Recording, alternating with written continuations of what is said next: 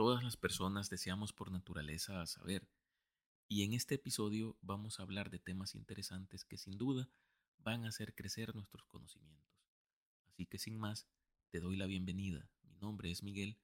Acompáñame los próximos minutos para conocer la segunda parte de este episodio en el que hablaremos sobre las peores catástrofes ecológicas provocadas por el hombre. En este tu podcast quiero saber más. Si no has escuchado la primera parte, te sugiero que lo hagas porque contiene eh, datos e información bastante relevante. Pero si no es así, pues comencemos. Concluimos en la primera parte de este episodio, que han sido la guerra y el comercio, lo que, más que ningún otro fenómeno, han llevado al hombre a destruir su propio ambiente. Ya hablamos sobre sucesos relacionados o derivados con actividades bélicas y en esta segunda parte trataremos sobre acontecimientos concernientes a actividades económicas o de comercio. A finales del siglo XVIII y principios del siglo XIX tuvo lugar mayoritariamente en Europa la revolución industrial. Fue un periodo de grandes cambios en la forma en que se producían los bienes, así como en la forma en que se organizaba y controlaban las empresas y la economía en general. Antes de la revolución industrial, la producción de bienes se basaba en la artesanía y la manufactura a pequeña escala, y las empresas eran pequeñas y locales.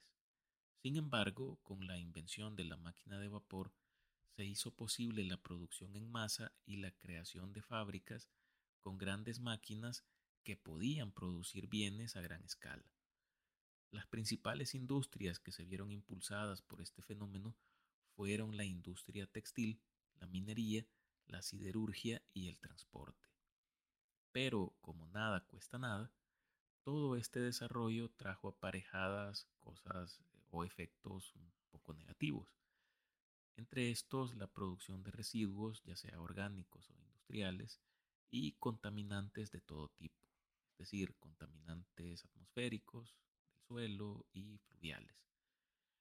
Y sumado a esto, posteriormente, ya en el siglo XX, con la innovación en fuentes de energía como el gas, la electricidad y el petróleo, así como en medios de transporte como el avión y el automóvil, se produjo una segunda revolución industrial que potenció la internacionalización de la economía.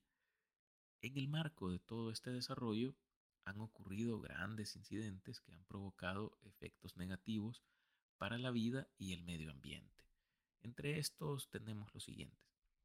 Primero, las tormentas de polvo en Estados Unidos. Fue un fenómeno ecológico y social que tuvo lugar en las llanuras de Estados Unidos durante la década de los años 30. Fue causado por una combinación de sequías prolongadas, malas prácticas agrícolas y erosión del suelo. Los agricultores utilizaron nuevas técnicas de arado y siembra que permitieron cultivar grandes extensiones de tierra, incluyendo las tierras secas que antes no se consideraban adecuadas para la agricultura. Sin embargo, estas técnicas agotaron rápidamente los nutrientes del suelo y dejaron la tierra vulnerable a la erosión. A partir de 1931, se produjo una sequía prolongada que duró casi toda una década. Las malas prácticas agrícolas dejaron la tierra sin protección, lo que provocó la erosión del suelo. A medida que la sequía continuaba y el suelo se secaba, se producían grandes tormentas de polvo, conocidas como tormentas de polvo negro. Estas tormentas eran peligrosas y a menudo cubrían todo el horizonte lo que provocaba la pérdida de la visibilidad, la dificultad para respirar y la contaminación del aire y del agua. El gobierno de Estados Unidos respondió a la crisis del denominado Dust Bowl con una serie de programas y políticas diseñados para abordar la erosión del suelo y ayudar a los agricultores a recuperar sus tierras. Se promovió la plantación de árboles se establecieron programas de conservación del suelo y de control de la erosión. Además, el gobierno proporcionó ayuda financiera a los agricultores afectados y estableció programas de reubicación y de empleo. similar a, este fenómeno, pero con eh, condiciones bastante diferentes también, tenemos el fenómeno de la niebla de Londres. Inglaterra fue uno de los países pioneros en cuanto a la industrialización y esto evidentemente le iba a pasar factura. En diciembre de 1952, durante varios días, una densa niebla tóxica cubrió la ciudad de Londres y sus alrededores, causando la muerte de miles de personas y enfermando a muchas más. Fue causada por una combinación de condiciones climáticas y la contaminación atmosférica producida por la quema de carbón y otros combustibles fósiles en la ciudad. La niebla se volvió especialmente peligrosa debido a la alta concentración de dióxido de azufre y otros contaminantes en el aire. La niebla redujo drásticamente la visibilidad en las calles y el transporte se detuvo. Los residentes de la ciudad sufrieron graves problemas respiratorios y muchas personas murieron a causa de la asfixia, la hipoxia y enfermedades respiratorias derivadas. El evento fue un llamado de atención sobre la necesidad de tomar medidas para reducir la contaminación del aire y mejorar la calidad de éste. Como resultado, se adoptaron leyes y regulaciones más estrictas para controlar las emisiones de contaminantes atmosféricos y reducir la contaminación del aire en Londres y otras ciudades del mundo. Seguidamente tenemos eh, una catástrofe que sucedió en una fábrica de pesticidas en Bhopal, ubicado en la India. Esto sucedió el 2 de diciembre de 1984. Se produjo una fuga de un tóxico llamado isocianato de metilo. Este es un compuesto industrial utilizado en la fabricación de pesticidas que afectó a cientos de miles de personas que vivían cerca de la planta. La nube de gas tóxico se extendió por la ciudad de Bhopal, provocando la muerte de miles de personas y dejando a muchos más con problemas de salud a largo plazo. Se estima que murieron entre 3.000 a 16.000 personas solo en las primeras semanas después del accidente, y decenas de miles más murieron en años posteriores debido a enfermedades relacionadas con la exposición al gas tóxico. Además, cientos de miles de personas sufrieron problemas de salud a largo plazo como daño pulmonar, ceguera y problemas neurológicos. El desastre también tuvo un impacto significativo en la economía y el medio ambiente de la región, pues se contaminaron tierras y aguas subterráneas cercanas a la planta, lo que afectó la agricultura y la pesca.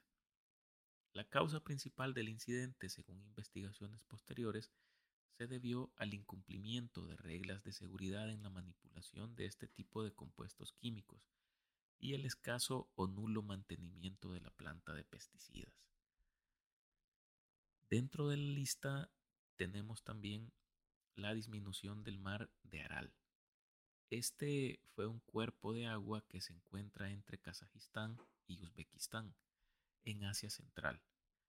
En la década de 1960 era uno de los lagos más grandes del mundo, pero desde entonces ha disminuido en tamaño debido a la extracción de agua para riego y otros usos, así como también por la desviación del cauce de ríos que lo alimentaban, ya que eh, durante esta década de los 60 las autoridades de la Unión Soviética decidieron introducir en la región el cultivo de algodón, lo que provocó un gran daño ambiental en la zona.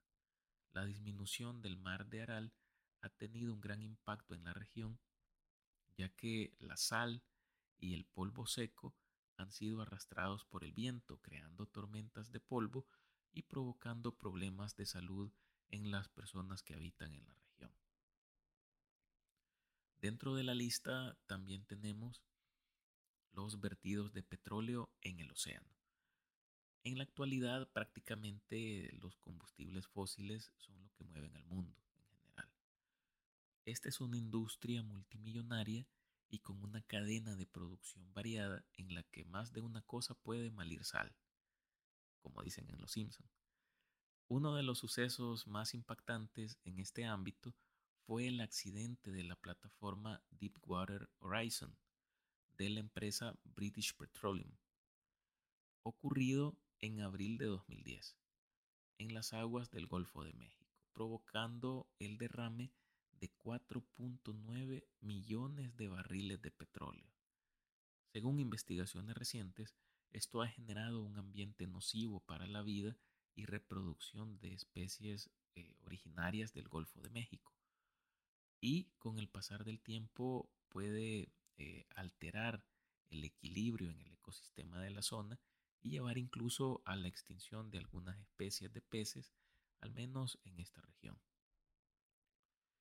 Por último, todos habremos eh, escuchado sobre esta noticia. Este es un suceso que ha ocurrido incluso en este mes, el día 3 de febrero de este año 2023, un tren de carga se descarriló em, en un lugar cerca de eh, Ohio, esto en Estados Unidos, lo cual provocó un incendio eh, fuera de control que se prolongó durante varios días, seguido de lo que se ha denominado una quema controlada de la carga más tóxica del tren. Eh, notemos ahí la, la ironía de esta afirmación. Esto produjo una enorme bola de fuego y una nube de humo en forma de hongo. Una de las sustancias más peligrosas que era transportadas por este tren es el cloruro de vinilo, un gas que se usa en la fabricación de productos plásticos y tuberías de PVC. Este compuesto es altamente carcinogénico Especialmente eh, se ha dicho que produce cáncer de hígado, debido a que este es un evento que ocurrió hace un par de semanas, sus efectos a largo plazo eh, no están muy claros aún. Lo que es cierto es que algunos residentes de la zona, días después del hecho, comenzaron a señalar padecimientos de salud menores, sin embargo, tomando en consideración que se han vertido sobre el suelo, el aire y aguas superficiales una gran cantidad de sustancias tóxicas, habrá que esperar para saber qué efectos puede causar esto en la salud de los habitantes del lugar.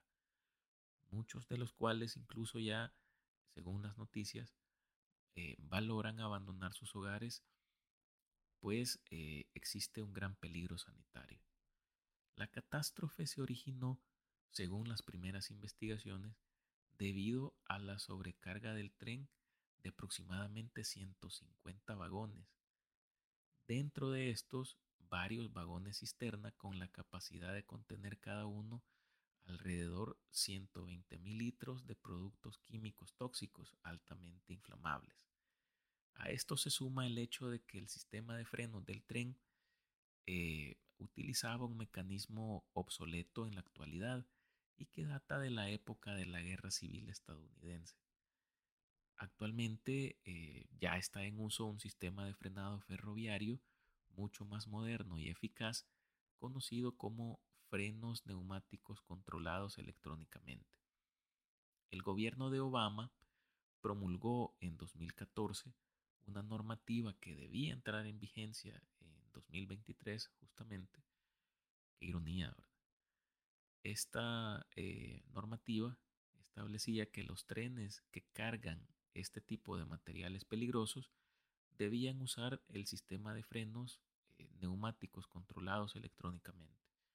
Pero sin embargo, medios informativos digitales han señalado que la compañía responsable del tren accidentado y otras empresas líderes en la industria contribuyeron con eh, varias eh, cantidades de dinero para las campañas del Partido Republicano mientras presionaban contra la implementación de esta norma, evidentemente motivados por eh, cuestiones económicas. Bien, hemos llegado al fin de este episodio. Espero que lo hayan disfrutado. Si es así, los animo a suscribirse, recomendar y calificar este podcast en sus plataformas preferidas. Nos escuchamos en la próxima para conocer un poco más sobre un nuevo tema. Saludos y hasta pronto.